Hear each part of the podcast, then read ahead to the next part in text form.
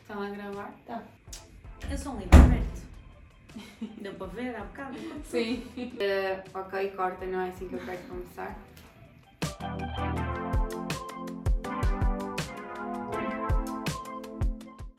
Olá a todos, vamos então dar início ao primeiro episódio com uma convidada e comigo aqui deste lado. Para, para este primeiro episódio tenho então como convidada uma pessoa que não precisa de grandes apresentações, é para muitos um, uma referência na área do e-commerce, digamos até a rainha do e-commerce, que já vamos falar também sobre isso. Tenho comigo então a Vera Maia, que é CEO uh, do Tudo sobre E-commerce e da Chaeco, uh, mãe, mulher e uma grande referência em tudo que é uh, envolvido em toda a área de empreendedorismo, de negócios, de e-commerce. Uh, por isso, demos então iniciar esta conversa, Vera. Antes de mais, agradecer-te por, uh, por, estar, por estares aqui presente connosco, por partilhares também a tua experiência. Um, e já falamos um bocadinho sobre isso. Para mim é muito importante e até quase que emocionante ter-te comigo aqui, porque um, acho que quer eu, quer outras pessoas que tiveram o mesmo tipo de percurso, lembro perfeitamente de enquanto estudava de assistir a conferências tuas, de, de livros que lançaste, até em parceria com, com outras pessoas de referência de assistir a essas conferências e ter-te como referência na área, porque na, uma falha que existe na, na área da e-commerce é a falta de informação, então acho que quando pensamos, ok, onde é que eu consigo aprender um bocadinho mais sobre isto? Logicamente vamos logo associar algo que, que tenha o teu cunho, uh, por isso daí a importância em ter-te aqui co, comigo neste, neste momento de partilha. E acho que começávamos um bocadinho por aí, ou seja, quem uh, ainda não te conhece, Uh, apesar de tudo, como é que surgiu este projeto tudo sobre e-commerce da Shaek e como é que te transformaste ou como é que se denominou este, esta Vera Maia que nós, muitos de nós, chamamos de rainha do e-commerce. Bem, obrigado pelo convite em primeiro lugar. Esse, essa expressão da rainha do e-commerce é uma coisa que me deixa super desconfortável, muito desconfortável mesmo, porque aquilo que eu costumo dizer é, eu conheço pessoas que me ensinaram aquilo que eu sei. E essas pessoas são realmente os reis para mim, homens e mulheres, muitas pessoas com quem tive muito trabalho e com quem aprendi, aprendi muita coisa e com quem passei muitos anos da minha vida. Só que eles não falam sobre isso. E eles decidiram manter-se no anonimato e, e, eu respeito isso, foi a decisão deles. Um, e nem sempre quem fala mais é quem tem mais sucesso, isso também acho que é importante, porque eu conheço realmente pessoas com muito sucesso profissional, mas simplesmente não se expõem, não estão cá fora a falar sobre isso. Agora, eu gosto de falar sobre o assunto. E uma das coisas que me deixa muito feliz é realmente poder marcar a vida de alguém. E fico feliz por me teres contado isso, porque eu não sabia, né? Foi assim, conversa que nós tivemos aqui há, há pouco tempo. Um, saber que de alguma forma pude ajudar alguém a construir o seu processo, o seu processo profissional, pessoal, seja o que for. E às vezes até me falham um bocadinho as palavras e tenho dificuldade em dizer as coisas porque não me sinto confortável realmente nessa, nessa posição. Eu acho que tive muita sorte tive a sorte de entrar em empresas que me ajudaram a crescer. Tive também. A, a, aproveitei a oportunidade, que acho que nem sempre toda a gente faz, não é? As oportunidades aparecem e tu nem sempre segues aquele caminho, segues outro, descobres outras coisas que gostas de fazer e pronto. Portanto, tive a sorte, tive o momento certo de aproveitar a oportunidade e tive alguma visão. Porque quando ninguém falava sobre e-commerce, eu decidi que era sobre isso que eu queria falar tive falar sobre marketing digital de uma forma global. Eu trabalhei com Google Ads, eu trabalhei com SEO durante muito tempo. Portanto, poderia ter sido esse o meu percurso. Eu decidi que para me diferenciar dos meus pares seria o e-commerce, porque também é uma coisa que se juntava aqui a parte de negócio, a parte de performance, a parte de resultados, que é uma parte que eu gosto, e as vendas também ao mesmo tempo. Olhando para trás, eu acho que vi um bocadinho isso. Não era isso que eu queria fazer da minha vida. Ok, eu estudei jornalismo, eu achava que ia ser repórter guerra. Ok, está aqui uma trivia, sim. um bocadinho incrível. Eu conto muitas vezes esta história. Uh, porque eu achava que ia ser repórter de guerra. Aliás, eu não estudei jornalismo, não posso assumir isso. Eu fui para a universidade para estudar jornalismo. E no percurso percebi que não fazia sentido, que me fazia sentido mais era publicidade, relações públicas, marketing. E logo ali na universidade percebi que havia o digital embora fosse ainda muito novo, tudo isto digital, eu licenciei-me em 2008, só oficialmente talvez quase em 2014 aqui em Portugal, assim, digital começou a bombar, mas quando eu me licenciei nessa altura já fiz algum trabalho digital ainda na universidade e percebi que seria esse o meu caminho, depois mais tarde fiz outras, outras formações. Mas o teu percurso académico na altura foi na área de, de jornalismo, então? Sim, ciências da comunicação. Sim. Pronto. Depois fiz especialização nas relações públicas e publicidade. Ok. Por isso é que eu digo que eu desisti do jornalismo ainda na universidade, porque eu percebi que não era isso que eu queria, não era esse o meu caminho e desisti ainda nessa altura. Mas desde os 13 anos que eu tinha decidido, eu quero tirar este curso, nesta universidade, eu quero ser repórter dinheiro. Era assim. E de repente tiveste aí logo que vir a volta no, no teu processo. E, e como é que, quando é que surge, ou seja, acho que também partilhares aqui um bocadinho do, do percurso que, que tiveste até ao momento em que surge o tudo sobre e-commerce e toda a dinâmica em que te envolvias do, do, do momento em que decidiste, ok, vou começar a falar sobre isto, porque é aqui que eu posso ter uh, um percurso diferenciador e por isso vou fazer esta abordagem. Mas antes disto, ainda tiveste uma experiência que permitiu alavancar sim, um, a tua dinâmica a esse nível. Então, em 2010 foi quando eu comecei a trabalhar em e-commerce na equipa da loja online da Salsa. Foi onde eu aprendi muito, onde tive muitas oportunidades, onde fiz muitos projetos mais do que o digital, eu tive a oportunidade de fazer projetos com o Instituto Kaizen, projetos de logística, projetos de melhoria de loja, física. E então eu consegui tocar no e-commerce não apenas naquilo que é a loja online, a experiência de loja, a compra online, mas tudo o que é o back-office, tudo o que é a parte de trás desse iceberg. E então, em 2012, eu quis começar a dar aulas. E a minha proposta, quando comecei a dar aulas, era dar aulas em e-commerce. Mas na altura ninguém falava sobre o assunto, nem achava que era importante. Então eu comecei com marketing digital, com Google Ads, SEO, foi as primeiras coisas que eu, que eu, que eu dei de formação. Era coordenadora da academia da Flag, nessa altura. E, portanto, aos bocadinhos fui construindo o meu legado também, fui construindo a minha história na parte da formação, até que houve a oportunidade de criar uma formação em e-commerce.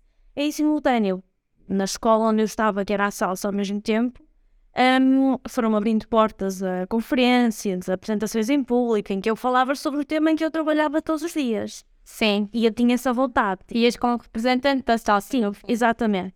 Portanto, eu também tinha vontade de falar sobre o tema e deixavam que eu fizesse. Nem sempre é permitido nas empresas, nem sempre é a posição que nós podemos assumir. Sim. Uh, porque eu era o número dois, eu nem sequer era o número um, não era a gestora de e-commerce. Eu tinha uma, uma pessoa responsável direta, incrível, e que me ensinou tudo aquilo que ela sabia e que me deixou dar esse salto também. Eu acho que. Por isso é que eu acho que é tão importante nós temos esse papel na vida das outras pessoas, porque eu tive essa pessoa, essa mais que uma, felizmente. Tive na parte de logística, na parte de sistemas. Eu aprendi com quem fazia com quem sabia fazer. E essa oportunidade eu acho que é espetacular ter. Sim, é um bocadinho também o que se pretende com este espaço, não é? Termos aqui esta partilha de experiências.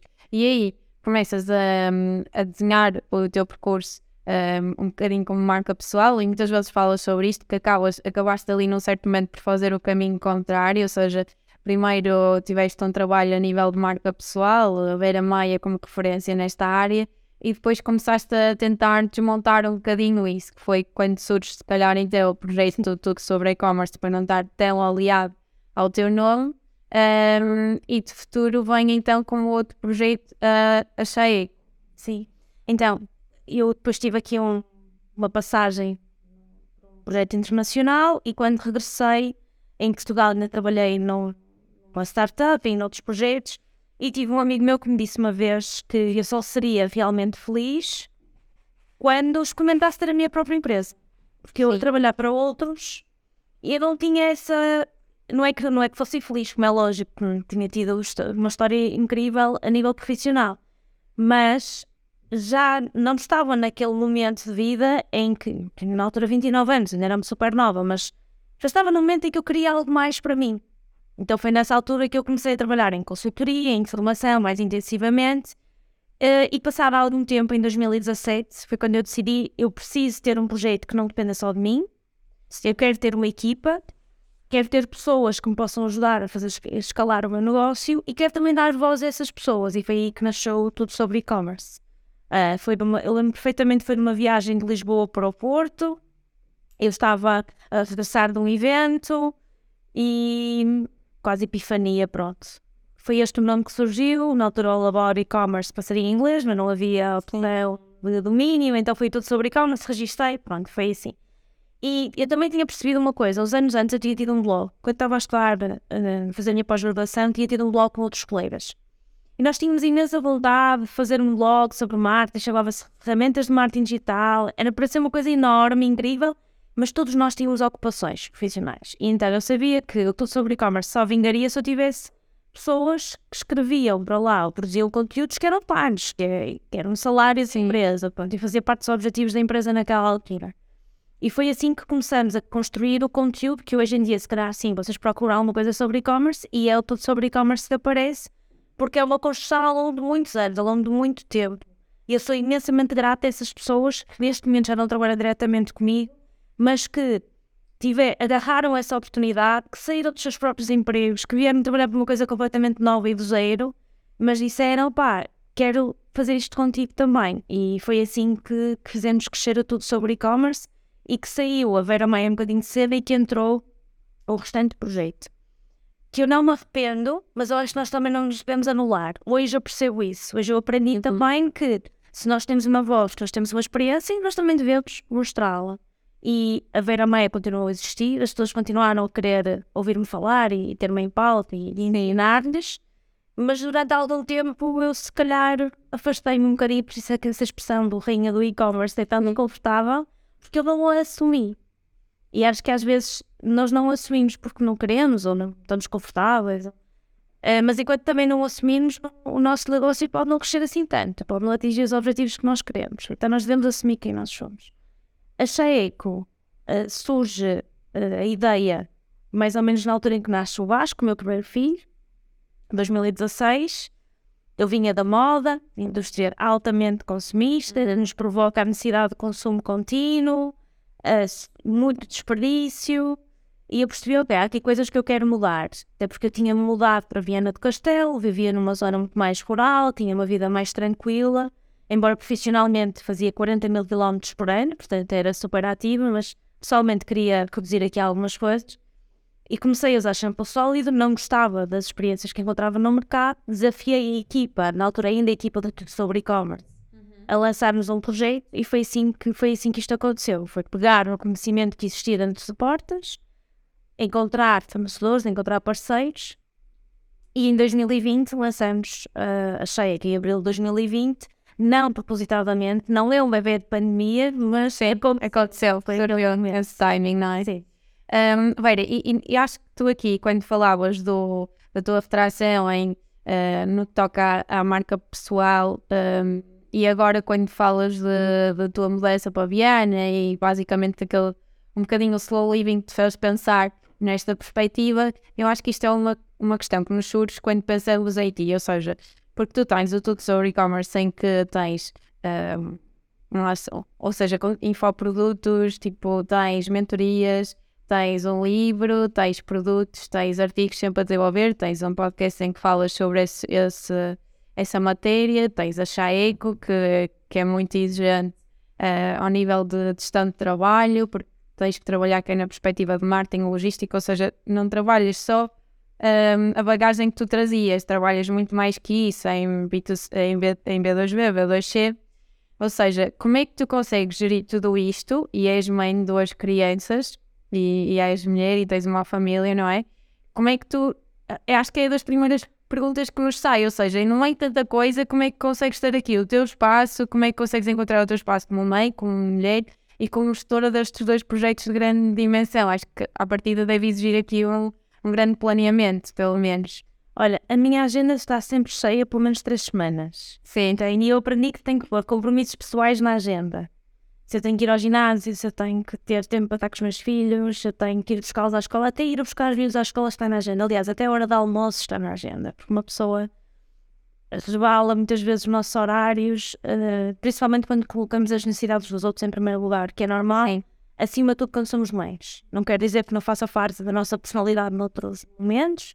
As mulheres acabam por ser ensinadas que é assim, que nós é que devemos tomar conta da casa, que nós é que devemos tomar conta da família, que nós é que temos que ser as primeiras a ir às compras e a dar suporte à nossa família, além de termos que trabalhar, não é? Minha mãe diz muitas vezes que o trabalho da mulher não se vê, uhum. e é verdade, porque há muito trabalho que não se vê, não é? E, e acho que essa é uma questão para mim uh, principal, é a agenda está lá, a agenda existe, eu não, não marco nada que não possa estar na agenda, se não estiver eu vou falhar. Então esse é o primeiro ponto. Uh, o equilíbrio é muito difícil e acho que é quase impossível. E a maior parte das pessoas falam muito do work-life balance e temos que encontrar o equilíbrio, não sei o quê. Eu não consegui ainda encontrar esse equilíbrio. E o meu terapeuta diz que eu bato sempre com o carro lá direito porque eu vou sempre ao lado do trabalho. Eu sempre que bato com o carro é lado direito. Sim. E portanto é sempre que eu estou. É, é, nos momentos em que eu estou a cair mais para o trabalho e não estou a dar equilíbrio do outro lado, que ele vai bater sempre daquele lado. E nos últimos seis meses foi duas vezes. Portanto dá para perceber sim, que não há aqui muito equilíbrio. No último ano, eu aprendi a colocar-me mais em primeiro lugar. Uh, porque eu colocava sempre o trabalho. Não havia hipótese. O trabalho era a primeira coisa que eu pensava quando acordava de manhã, era a, primeira, era a última coisa que eu pensava quando deitava à noite. Cedo. E então eu vou seguir. Resvalar um bocadinho para a esquerda já está a ser um, um ganho para mim. Porque para mim era sempre suportar o negócio dos outros, ajudar os outros. Mesmo quando quando eu queria Sheik, eu achei que era para ajudar a ter um mundo melhor. Portanto, não era para eu ficar rica ou milionária, seja o que for. Também nunca foi essa a minha missão. Mas é sempre os outros. Eu crio produtos para os outros saberem gerir melhor o seu negócio. Para os outros terem melhores resultados. Quando um cliente meu não tem resultados, eu fico de arrastes. E a responsabilidade não é só minha, não é? Há aqui uma relação. Há um mercado, há uma relação entre mim e o meu cliente, e depois ainda há um mercado que pode não responder tão bem como eu acharia que iria responder, não é? E eu ficava totalmente rastos mesmo, quando o negócio não correu bem, quando o cliente não conseguia recuperar eh, do investimento que fez. Acho que ainda ficava pior eu do que o meu cliente. Então eu aprendi que eu tenho que me pôr no meu lugar, em primeiro lugar. Tenho que assumir a minha posição, como dizia há pouco, uh, de quem eu sou, daquilo que eu sei fazer, daquilo que eu, do meu conhecimento, mas também tenho que me alimentar. Quando digo me alimentar é espiritualmente, fisicamente, uh, cuidar de mim, ter os meus momentos a sós. Uh, neste momento é o sábado de manhã, é o meu momento a sós, é o momento em que eu saio de casa, vou à praia, provavelmente, apanhar um bocadinho de ar, vou caminhar um bocadinho e, e tentar aqui sem equilíbrio. Há parte dos dias em que eu quero treinar, mesmo tenho conseguido, mas eu tinha uma rotina de treino bastante frequente. Uh, o meu jejum intermitente, que também não faço todos os dias, mas que me ajuda muito a manter os níveis de ansiedade. Vários de, de ouvir isso sobre ti, tu no fundo sim. tens essa prática porque percebeste que te ajuda ao nível da ansiedade a gerir. Sim, sim. Não por questões de dieta ou... Não, não. É mesmo, e eu sei que existem outros benefícios eh, não, físicos e tudo mais, mas para mim foi um momento-chave de viragem nos meus picos de ansiedade que eu andava, havia momentos em que eu sentia que estava numa passadeira a correr. Mesmo, tipo, parecia que tinha cá em cima, aqui na garganta, um, tudo fechado, porque eu estava ali mesmo muito em, em ansiedade. E depois a minha comunicação também não era a melhor. Porque eu me fechava não comunicava de todo, porque não queria disparar com outra pessoa, não queria ter uma atitude errada com outra pessoa. Ou quando eu tinha disparava, dizia coisas que não queria dizer ou da forma como não queria que fosse dita, porque era um nível de ansiedade que andava sempre ali. Então, uh, o jejum ajuda-me a isso, não consigo mantê-lo todos os dias, uh, por vários motivos, mas tento manter uma rotina pelo menos 3 a 4 dias por semana de fazer o jejum intermitente. E isto são coisas que me ajudam a estar bem. Eu preciso de ler de manhã, por exemplo, porque sei que à noite não vou conseguir, porque estou cansada com os miúdos. Sim. Estas rotinas pequenas coisas, se calhar para algumas pessoas são pequenas coisas, para mim são grandes ganhos. Porque o meu sentido, sei lá, quase de, de me sentir bem, de, de estar bem, era sempre para com os outros. Eu tinha que cumprir com os meus objetivos porque cumpria com o objetivo dos outros. Tinha que fazer os outros sentirem-se bem, eu tinha que fazer os outros sentirem-se realizados. Isso não tem nada de mal se nós também nos protegermos. Agora, se nós nos aniquilamos sempre vai nos trazer desconforto na vida no futuro e eu acredito muito nesta parte mais espiritual e mais emocional, acredito que isso nos provoca doenças no futuro. Okay? acredito mesmo. E então eu quero evitar isso. Claro, e há, há bocadinho falavas um bocadinho nessa na perspectiva do equilíbrio. Que, e acho que às vezes isso acaba por criar aqui alguma pressão. Um, eu, por exemplo, tenho essa forma de pensar que o equilíbrio é, é uma das palavras mais importantes na minha vida, mas cada um de nós tem, tem que tentar encontrar o seu próprio e não fazer disso regra. Porque muitas vezes vemos uma pessoa que, que nos partilha connosco, ok, eu faço isto, e quase que é uma regra termos todos que fazer dessa forma. E por isso é que até peguei na questão do jejum intermitente, porque apesar de muita, da maioria das pessoas, calhar, usar isso como forma para emagrecer, etc., tu, tu encontraste aqui o teu, o teu equilíbrio, o teu bem-estar, que é, ok, eu percebi que isto funciona para mim, por isso vou fazer desta forma. E acho que, como mãe, como mulher, e também já fizeste essa referência do trabalho que não se vê, não é? Muitas vezes temos para nós aquela obsessão de, ok, eu tenho que manter o equilíbrio entre trabalho e família, e a todo tempo eu tenho que fazer isto, eu tenho que ser aquilo em casa, no trabalho, com os meus amigos, com a minha família, e de repente é, é todo um mundo de tanta pressão que a pessoa acaba por, eh, por explodir por essa necessidade de eu tenho que ser aquilo e aquilo outro. E acho que acaba por ser muito importante encontrarmos o que tu encontraste, que é, ok, o meu sistema funciona desta forma, eu vou tentar ser equilibrada desta forma, mas, opá, às vezes o carro desvia-se um bocado para um lado e tu sabes disso e tens essa consciência, tentas trabalhar isso de outra forma, mas, mas sabes que vai acontecer e sabes que vai acontecer para a frente, não é uma coisa que vai finalizar aqui e estancar aqui.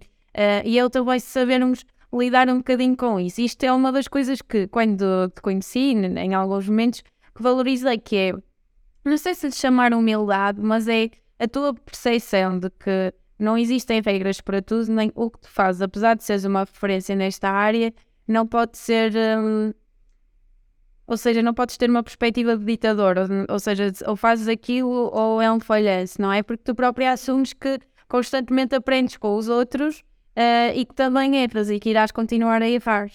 Sabes que eu acho tem muito a ver também com a forma como nós nos queremos posicionar no mercado e isso faz-me lembrar uma história que eu há uns anos que falo nela, que é a história do herói, sabes?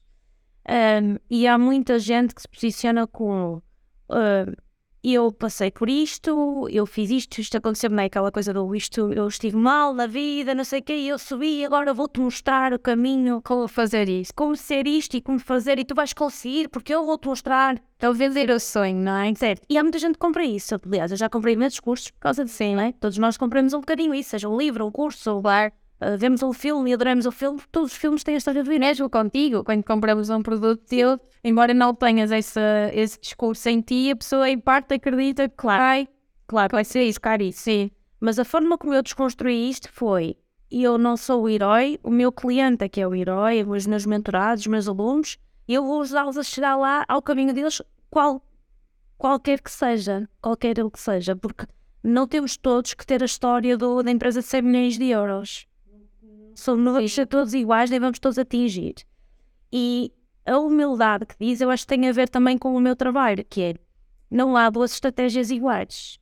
Exato. Há dois negócios de e-commerce que vão crescer da mesma forma, até podem estar no mesmo segmento, eles não crescem da mesma forma. Dois negócios a vender sapatos, eles vão crescer de forma diferente, para clientes diferentes, com estratégias diferentes, com caminhos diferentes. E já tive, e acho que é por isso que eu senti muita pressão no passado. Foi que as pessoas vinham ter comigo e diziam: Já fizeste isto para aquela empresa, eu quero igual. Uhum. Dizia, mas eu não consigo fazer igual. Claro, as outras variáveis. Há tanta coisa que pode mexer aqui e eu não consigo fazer igual. Uh, é muito mais fácil para mim quando vêm ter comigo e me dizem: Olha, eu sei que tu trabalhas em e-commerce, eu não sei bem o que é que isso é, eu quero fazer crescer o meu negócio e podes-me ajudar. Isso é uma coisa. Outra coisa é: Olha, sei que trabalhaste com aquela empresa e naquela empresa sei que os resultados foram X e agora eu quero igual. A pressão para o meu lado é enorme e normalmente eu não consigo.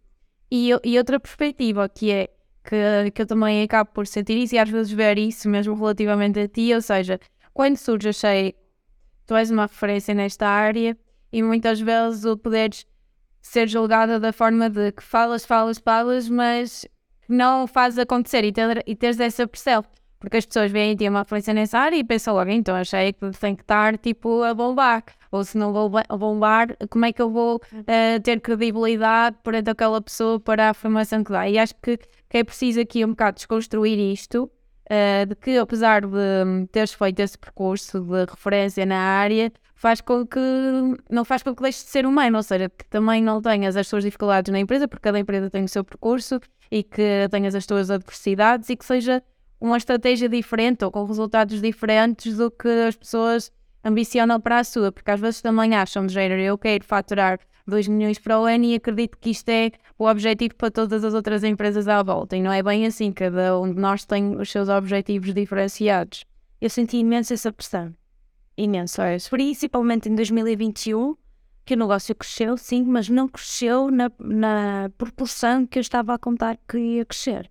E senti-me uma fraude. Eu já disse isso várias vezes, Shankin. Então, já que sabes o que é que é para fazer? Estás, estás neste trabalho há 10 ou 10 anos para aí que eu já trabalhava, em 12, há 12 anos que eu já trabalhava em e-commerce. Como é que tu não consegues fazer isto? Como é que tu não consegues pôr o teu negócio levar ao mesmo nível? E eu já tive um cliente que fez 60 mil euros num ano e no ano seguinte fez 600 mil. Eu vi, eu estava lá. Agora, eu não fui a única responsável. Há muitas outras coisas a contar lá no meio desta história para eles fazerem aqueles 600 mil euros. Uh, há muitos fatores, há muitas variáveis mesmo, mas eu já vi. Então, como é que eu não consigo fazer o mesmo no meu? Eu senti muito isso. Mas é completamente diferente pegar no negócio que tem 10 anos, que era o caso daquele cliente, mexer nas variáveis certas e fazê-lo crescer de 60 mil para 600 mil no ano seguinte, ou de 250 mil para 4 milhões, que tem um cliente que está comigo há 6 anos agora e já fez esse percurso, é completamente diferente pegar num negócio de 250 mil euros e fazê-lo crescer aos 4 milhões, do que pegar num negócio de 0 a 0 chegar aos 250 mil é outra coisa. E eu não tinha essa noção até lá estar. Estar naquele, naquele papel, calçar aqueles sapatos e perceber, ok, isto é um caminho.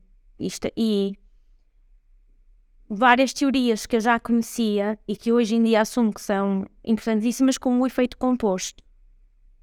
Chegar aos 250 mil, tu não tens efeito composto. Tu estás a partir do zero. Base dados do zero, clientes do zero, é tudo do zero. Dali para a frente, tu já tens alguma coisa.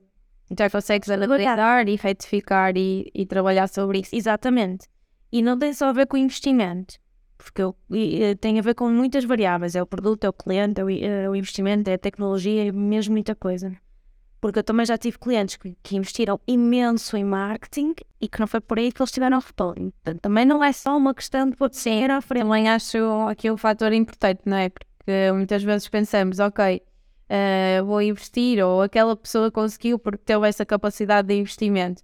E não depende sobre isso, porque se tudo à volta falhar, se a tecnologia e todas as outras variáveis falharem, isso não vai acontecer, mesmo que o investimento seja muito. Sim. Pode ser mais rápido com uma pessoa que investe a metade, mas nunca vai chegar a esse patamar que, que poderia de outra forma, porque no fundo é, é, tudo muito à base de trabalho de otimização.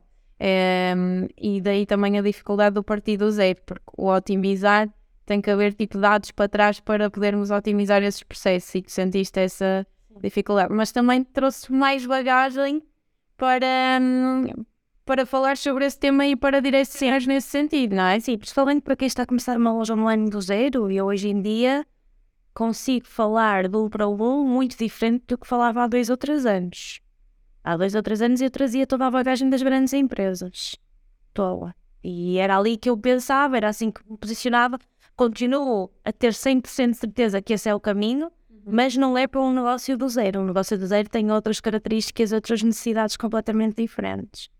É isso, Anizar. E se calhar permitiu-te chegar a mais pessoas, porque eu acho também, e às vezes sinto isso, que nós temos muitas vezes referências de grandes empresas, de grandes projetos, e, e esquecemos um bocadinho da realidade que é Portugal. Esquecemos que a maioria do tecido empresarial são pequenas e médias empresas e que muitas vezes são essas as pessoas que procuram apoio, suporte, orientação, um, e se calhar, digo eu, desta perspectiva, acontecia-te um bocadinho no início, falar muito na perspectiva de, de um projeto maior e, de repente, com a experiência da SHEIC, conseguiste chegar a pessoas que realmente compõem a maioria do tecido empresarial em Portugal, não é?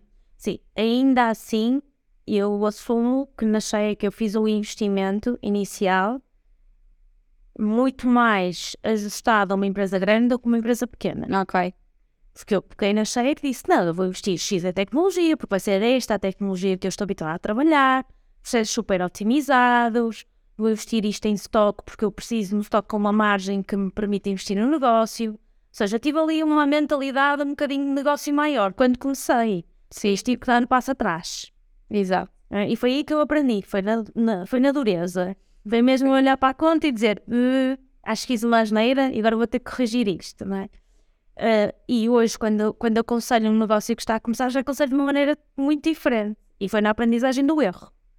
Não foi porque comecei por, por baixo, comecei pequeno, não. Eu já comecei com uma, uma ideia muito maior e depois tive que voltar atrás. E às vezes faz parte da aprendizagem. É, o assumi-lo é muito importante, porque assumimos perante nós e perante os outros sabemos o que já não queremos voltar a fazer e o que não vamos aconselhar os outros a fazer. Porque eu assumo que no passado aconselhei outras pessoas a, a seguir o mesmo caminho que eu sigo com a cheia, que com eles também não correu bem. Porque eu não tinha esse conhecimento que hoje, que hoje tenho e, não conseguia assumir isso também da forma que hoje assumo. Sim. Olha, tu no teu dia a dia contactas com vários empresários e durante todo este percurso ah, foi isso mesmo. Foi ah, trocar experiências com diversos empresários, perceber os seus negócios, perceber como é que podiam ser projetados. Tu própria acabas por, ah, com a cheia que se calhar ainda mais ter noção desse papel de empresário e eu ah, até tenho alguma curiosidade em perceber a tua opinião neste ponto. Ah, um dia estava hum, estava estava a ouvir um, uma conferência e, e falava um bocadinho sobre isto, que nós, em termos de cultura portuguesa, eh, não é uma cultura muito amiga do empresário. Isto porque temos muito medo do risco. Por exemplo, nos Estados Unidos, até falavam sobre alguns números em como as pessoas têm, no mínimo, X negócios espalhados. E não há nenhum problema com isso. Isso correu mal, ok, vamos, pensamos de outra forma, aprendemos com o erro. E em Portugal, não. Se nós fal- falhamos num projeto, eh, se por acaso há falência ou, ou se realmente não é bem sucedido de alguma forma e temos que fechar portas, é um fracasso total que nos marca de uma forma que desistimos desse percurso de empresário ou que nos é logo o, dedo apontado em como, ok, tu já experimentaste, não dá, não vais conseguir, não, não continues a insistir nisso. Ahm, e acho que, que tu, melhor que ninguém, consegues perceber aqui eh, uma das problemáticas que mais vais sentir no, no empresário eh, português que existe nessa dificuldade de avançar ou de fazer mais. E, e partilhares aqui também um bocadinho a tua experiência nesse sentido.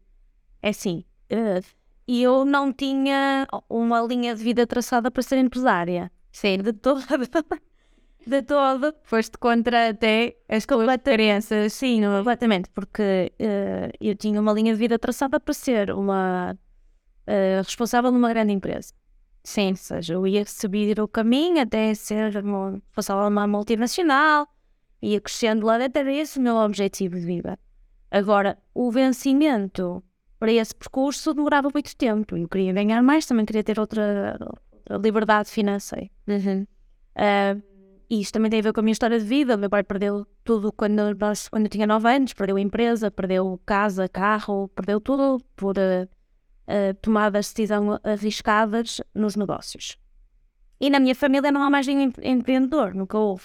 Se calhar hoje em dia já é um bocadinho diferente, já começamos a ver mais pessoas na minha, na minha vida a empreender, até o meu próprio marido empreendedor, mas sobre também, portanto, na, dinâmica dele fazia todo sentido. O círculo alargou-se, não é? Sim, mas na dinâmica dele fez sempre todo sentido. Um dia eu vou trabalhar sozinho, era, era a forma dele ver, e não é ter uma equipa, outro negócio, é eu vou trabalhar sozinho, porque é como eu sou de trabalho. Para mim, não. Na minha família nunca foi visto dessa forma, nunca foi hum, decepcionado assim. Mas chegou um momento que eu acho que eh, para mim fa- fazia sentido e pronto, e segui esse caminho. Agora, claro que quando estamos a associar a uma falência significa normalmente associar a dever dinheiro a alguém. Sim, não é? Uma perda financeira. Significa perder alguma coisa. Quando, quando eu, esta história do meu pai, né? Perde-se a empresa, mas também se perde a casa que se está a construir, também se perde o terreno que se comprou, também se perde os bens, né? Portanto, há aqui um, há, há per- perdas associadas e perdas familiares também, nesse caso, no divórcio dos meus pais. Então, emocionalmente, isto cria algum peso e eu percebo porque é que as pessoas depois tenham mais reticência, tanto em empreender como em voltar a empreender, não é? Que cria mágoa, cria trauma, cria uma série de Claro, não é? mas se calhar aí estamos a falar de uma dimensão também maior, não é? Vezes, Depende, não é? Depende, porque o, um empreendedor arrisca muito, sim, não é? E eu e o meu marido, por acaso, falamos muito sobre isso em casa. É muito mais confortável ser funcionário de alguém. Ah, é sim. muito mais confortável. E não tem nada de mal. Porque às vezes nós também trazemos ao lado da funcionária como se fosse uma coisa má. Sim. Querer conforto parece que é uma coisa má. Não é. É bom.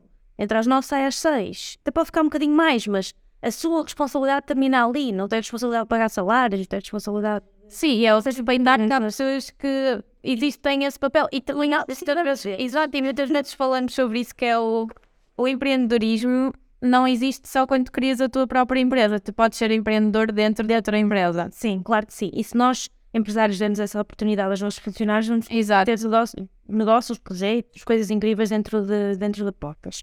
Portanto, eu acho que tem a ver com isso. Por outro lado, é verdade que o empreendedor tem aqui um bocadinho a cabeça a prémio, não é? Porque se contrai um crédito e se não tiver protegido legalmente de alguma forma, dá o seu aval pessoal, ou se não souber, dá o seu aval pessoal, e é isso que acontece em 99% dos casos. E hoje em dia, cada vez mais, porque os bancos assim o pedem, hum, nós não temos assim tanto apoio fiscal, porque eu também não acho que nós devemos viver de apoios do Estado. Não acho que uma empresa, acho que uma empresa pode crescer suportada nisso, pode aproveitar esses momentos para crescer. e Eu conheço negócios que fizeram não muito bem, mas não acho que nós tenhamos de ser subsídio dependentes. Sim, mas ao mesmo tempo, e acho que este tema não tem que ser tabu, não é? Eh, entre nesta dinâmica de empresários que abordamos aqui, a carga fiscal que existe enorme. é um bocado sufocante para um papel Sim. de empresário. É enorme, é enorme. Ainda há pouco tempo, há uns dias, havia aquela notícia que correu, foi muito partilhada sobre Sim. quanto é, que, quanto é que temos que pagar pelo salário. Pelo salário, sim. E eu, eu há uns anos dizia isto: é mais fácil para uma empresa comprar um carro do que contratar um novo funcionário. Totalmente. E olha que eu recebi, partilhei também esse vídeo e recebi logo como feedback com uma prima minha que trabalha na Alemanha e que gera, eh, trabalha num banco que faz, gera os fundos de investimento para startups, etc. E ela dizia, isto é o principal fator que faz com que ninguém queira investir em Portugal a este nível. E realmente faz todo sentido.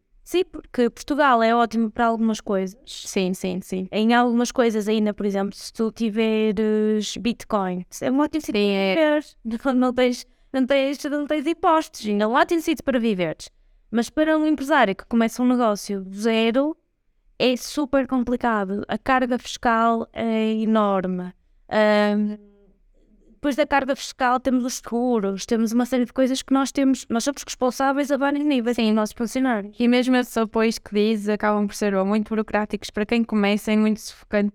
O que é que eu vou fazer? Também é que eu vou ter esse apoio, não é? Sim. É difícil. Sim, e, e às vezes até são difíceis de obter. Isso aconteceu-nos na Shape, acho que é uma coisa, uma aprendizagem também importante para partilhar, que é o investimento que foi todo feito também foi a pensar que íamos ter uma aprovação num projeto de investimento, que nos foi garantido que iríamos ter, porque o projeto era ótimo, não sei o quê.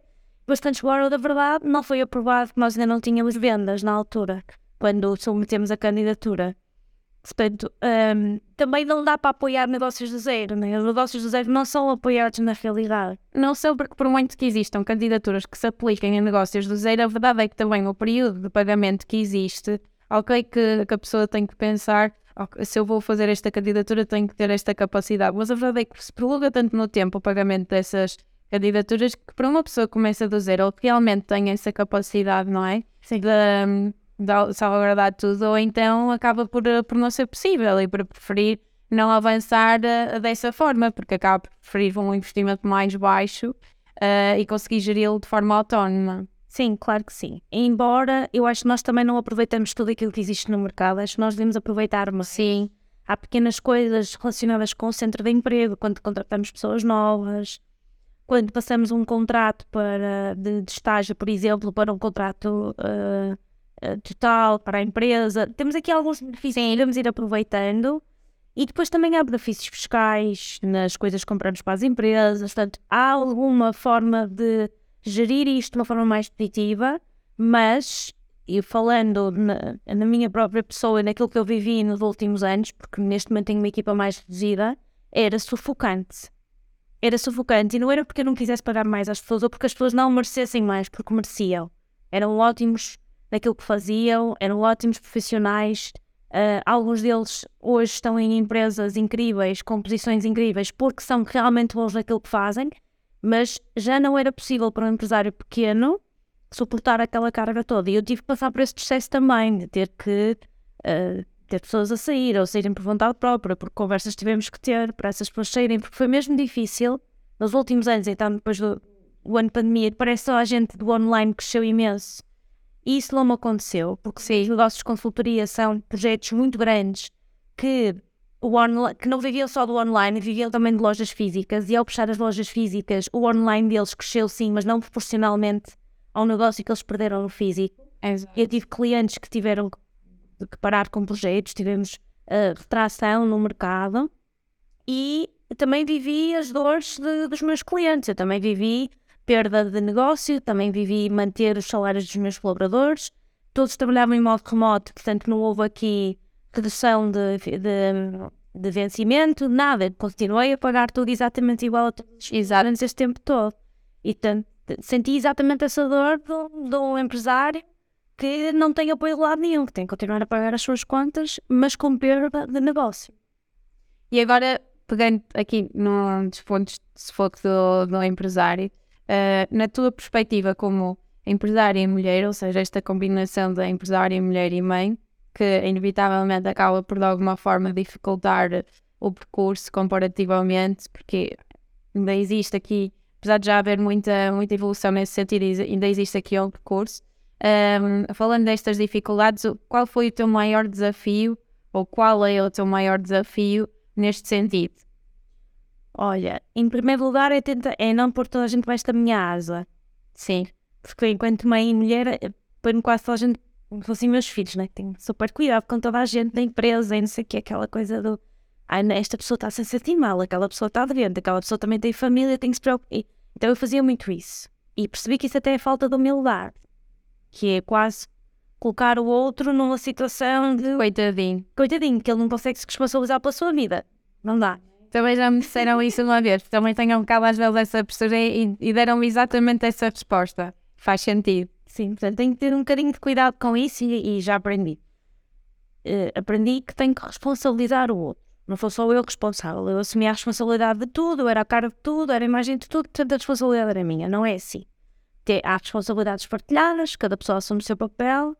Uh, também nascei que acima de tudo, porque eu não estou sozinha, tenho sócios e portanto, esses sócios também têm a sua responsabilidade e tive que aprender isso, porque senão eu, eu sou CEO, mas não sou sócia maioritária. Uhum. Portanto, há uma responsabilidade partilhada, somos três, temos todos que assumir a responsabilidade e não pode ser só um, além de decidir, ainda arcar com tudo, não é? Às vezes até o arcar com tudo emocionalmente. Não é financeiramente, é o emocionalmente sentir que a responsabilidade é nossa em todos os quadrantes da nossa vida. É em casa com os filhos e com o marido, e depois o marido não pode fazer nada porque não sabe fazer isso, faz sentido, não é? A responsabilidade é partilhada. Temos filhos, somos dois responsáveis pelos, pelos meus. Somos dois responsáveis pela casa, somos dois responsáveis pelas contas. E assumir isso e conversar sobre isso e falar sobre isso abertamente é importante. A mesma coisa com a empresa e com os funcionários e também com clientes. É nós assumirmos nós toda essa responsabilidade. Para mim isso é um ponto-chave neste momento. Já não assumo e vivo uma vida muito mais leve do que vivia há talvez há um ano, porque assumia toda a responsabilidade, tudo era eu.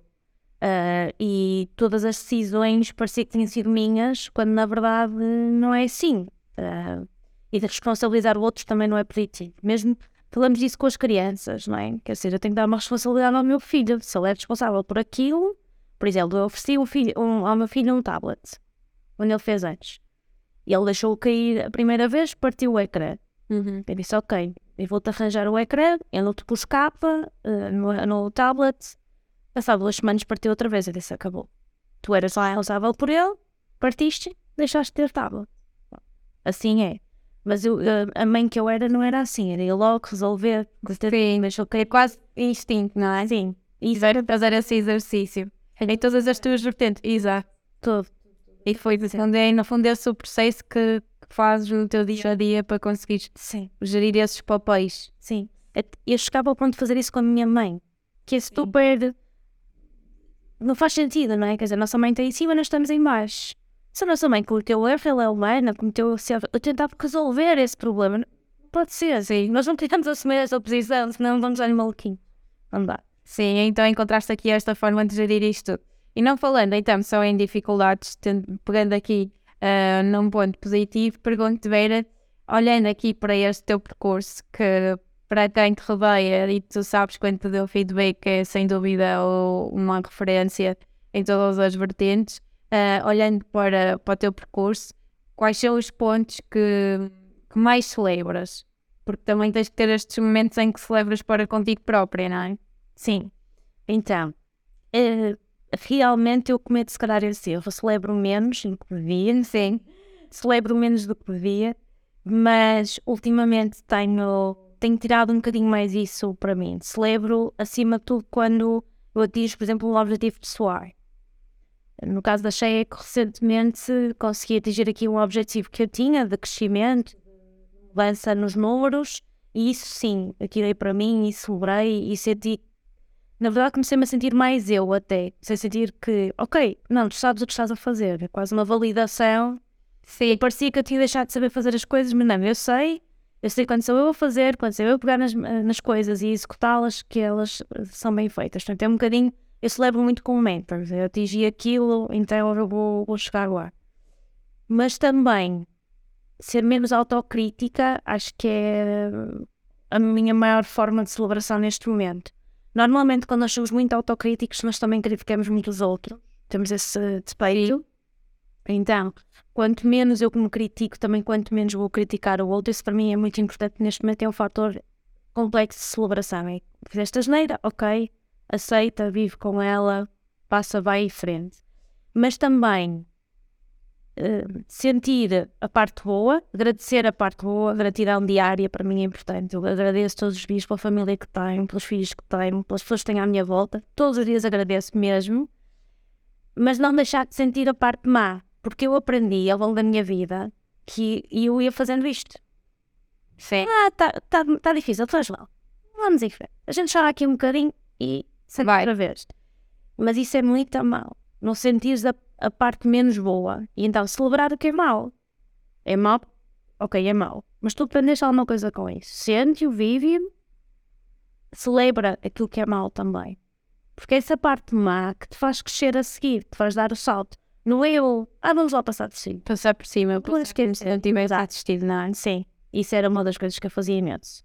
Então, estar lá, estar uh, na merda, Sim.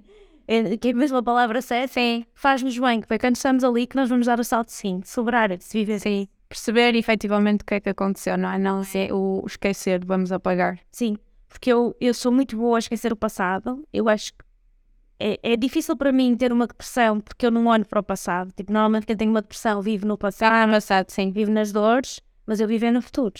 Isso traz-me ansiedade. Sim, sim, tu ainda ontem falavas sobre isso, sim. Sim o, o, dar o alerta de também não vivermos tanto no futuro, ou seja, tentarmos sempre encontrar aqui um equilíbrio. Para terminarmos, Vera, sei que gostas de ler um, e acho que é sempre um input importante para pessoas que queiram ter uh, um, o seu percurso e inspirar-se de alguma forma, não só em espaços como este, mas também através de alguma leitura, ver aqui de alguma informação.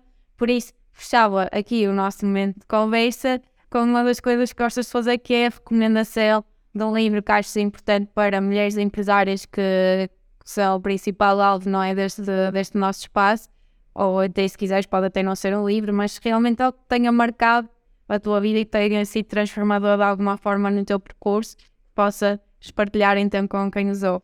Olha, então vou partilhar um livro de uma pessoa que eu sigo há muitos anos, que é Sofia Amoroso, que é o Girl Boss, que acho que é todo, todo este tema. Sim. Ela também tem, este livro também tem uma série na Netflix, para quem quiser ver a série e sentir-se mais confortável. Claro, o livro é sempre melhor, é sempre assim, os livros são muito melhores que as séries, mas é interessante. Um, ela criou uma empresa que é a Nastigal, criou, uh, começar a vender uh, roupa usada no eBay, uhum. depois foi evoluindo, o negócio foi evoluindo.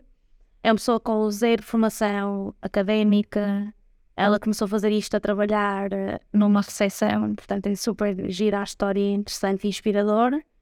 Até que chega um momento, no livro não conta isso, mas a vida dela já deu aqui uma volta muito grande, a empresa acabou por, uh, ela acabou por ter uh, sócios e a coisa não correu bem, a empresa não acabou ser vendida, ela já não está envolvida na empresa, mas hoje em dia cria infoprodutos, tem outros negócios e é, é a linguagem dela, a comunicação dela, eu acho muito interessante, gosto mesmo muito, uh, até é divertida ao mesmo tempo.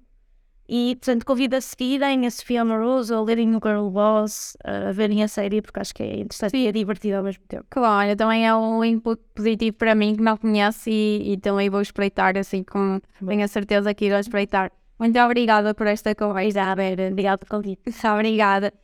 Conto convosco no próximo episódio. Não irei para já desvendar quem será a nossa convidada, mas sem dúvida também promete muito mais partilha de experiência e, e grandes inputs. Uh, por isso, até daqui a 15 dias.